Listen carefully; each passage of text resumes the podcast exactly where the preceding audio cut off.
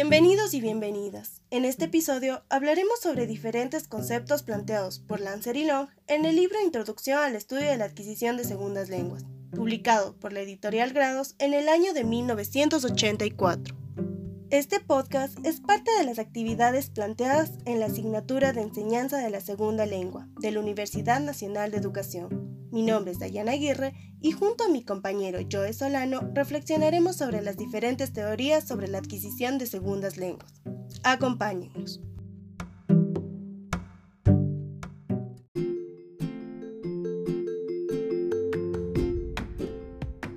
Primeramente, nos introduciremos en el papel de las teorías en las investigaciones de tipo acumulativo.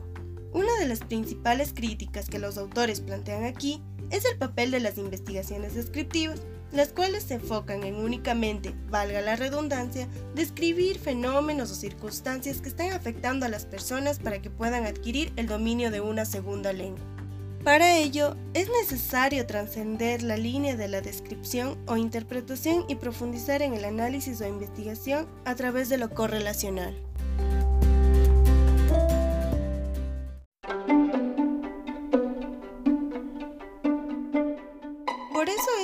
La necesidad de indagar en más factores, aparte de la motivación y la aptitud, referente a las calificaciones que las personas obtienen en los tests para adquirir segundas lenguas.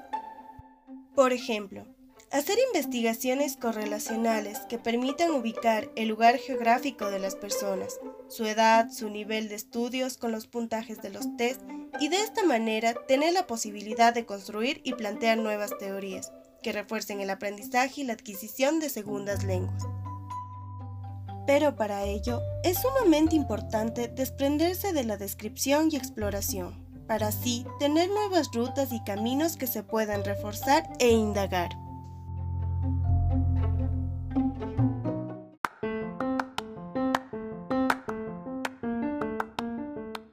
Es así que nos preguntamos, ¿cuál es el fin de la teoría?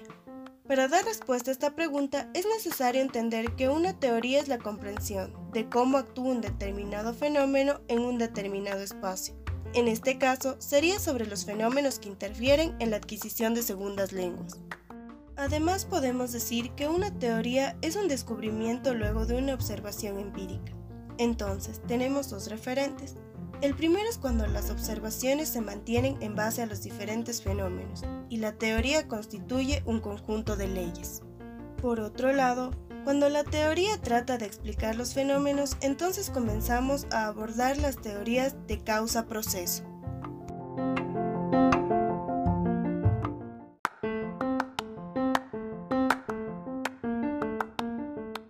Primer referente.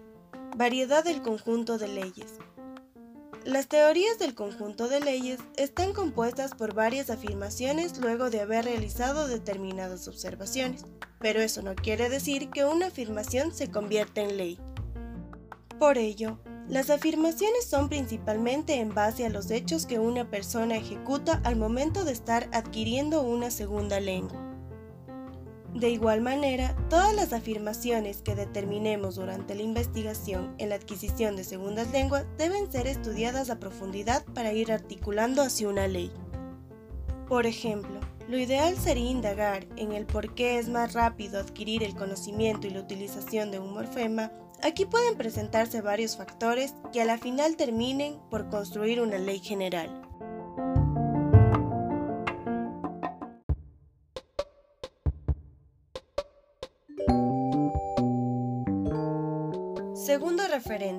La variedad causa proceso. Dentro de las teorías por causa-proceso, la característica principal es la formulación del cómo y el por qué determinados fenómenos están incidiendo en determinadas funciones para la adquisición de segundas lenguas. Dentro de estas teorías es muy común plantearse hipótesis que necesiten ser atendidas para comprender las causas o efectos que éstas presenten. Por esta razón, permite a los investigadores interpretar diferentes datos sin tener ningún tipo de limitaciones, y es así que se puede ir presentando diferentes datos conforme las acciones sigan ejecutándose, y a la vez identificar el fenómeno para preguntarnos el por qué y el cómo. De esta forma es que los autores mencionan que se han identificado al menos 40 teorías acerca de la adquisición de segundas lenguas. Además, las incluyen dentro de tres tipos de teorías, la nativista, la ambiental y la interaccionista.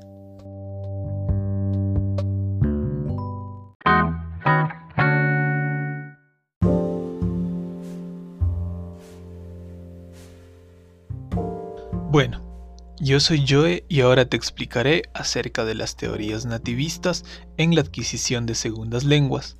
Sus características principales, presentadas por autores como Chomsky, indican siempre las categorías sintácticas, es decir, sujeto, verbo y predicado, y todo lo relacionado a los rasgos fonológicos universales.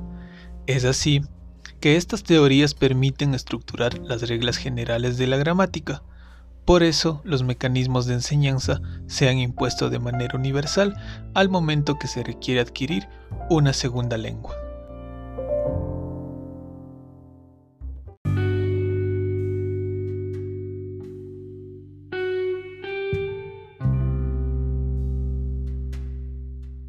Además, uno de los postulados más famosos es la gramática universal que plantea Chomsky, al mencionar que todos los humanos tenemos un talento innato que viene desde nuestros genes y que nos permite tener un conocimiento específico de una lengua. Por ello, él construye la gramática universal.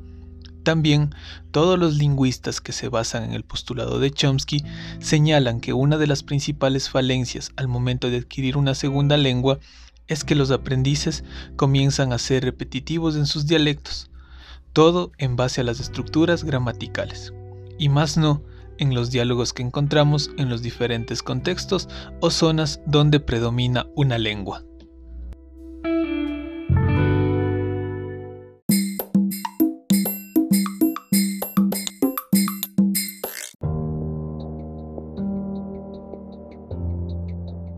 Hemos llegado al final del episodio Esperamos que estos aportes te sirvan para tu formación académica y profesional. Muchas gracias y no te olvides de seguirnos desde cualquiera de las plataformas en las que nos estás escuchando.